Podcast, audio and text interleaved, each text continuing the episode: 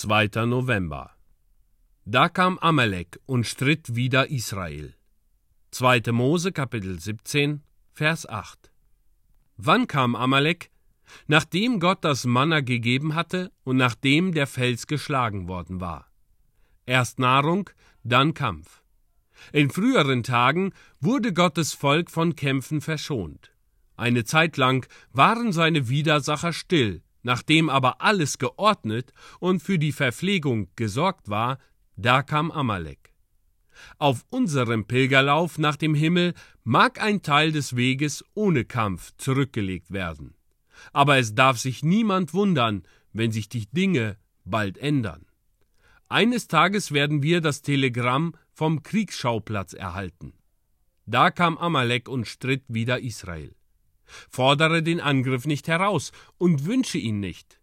Wenn du ältere Leute über ihren inneren Kämpfe reden hörst, dann beklage nicht, dass dein Kriegsbericht sehr kurz ist.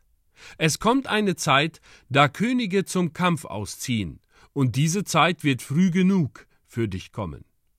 Der Herr hat oft seinem Volk Zeiten der Erfrischung gewährt, ehe er es prüfte. Hinsichtlich des Dienstes für den Herrn gilt dieselbe Wahrheit. In dem vor uns liegenden Fall war der Kampf ein Dienst.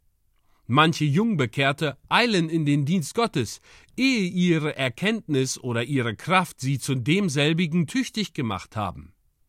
Ich möchte mich, da ich mit ihrem Eifer sehr sympathisiere, recht vorsichtig ausdrücken. Aber ich wünsche Ihnen, einen besseren Weg zu zeigen. Nur wenige fangen zu früh an, für Gott zu arbeiten. Manche Bekenner haben leider nach Jahren noch nicht angefangen. Was sollen wir mit den alten Faulenzern anfangen, die schon seit 30 Jahren auf ihren Lagern ruhen? Ist es noch der Mühe wert, sie aufzuwecken? Ich fürchte nein.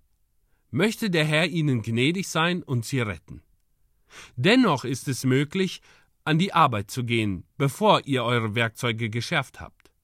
Lernt und dann lehrt. Ich möchte gern, dass ihr dem Herrn erfolgreich dient. Wie nun Gott Israel Manna und Wasser gab, ehe er es veranlasste, gegen Amalek zu streiten. So sollte sich jeder Gläubige erst selbst von der Wahrheit nähren und dann ausgehen, um auch andere zu lehren.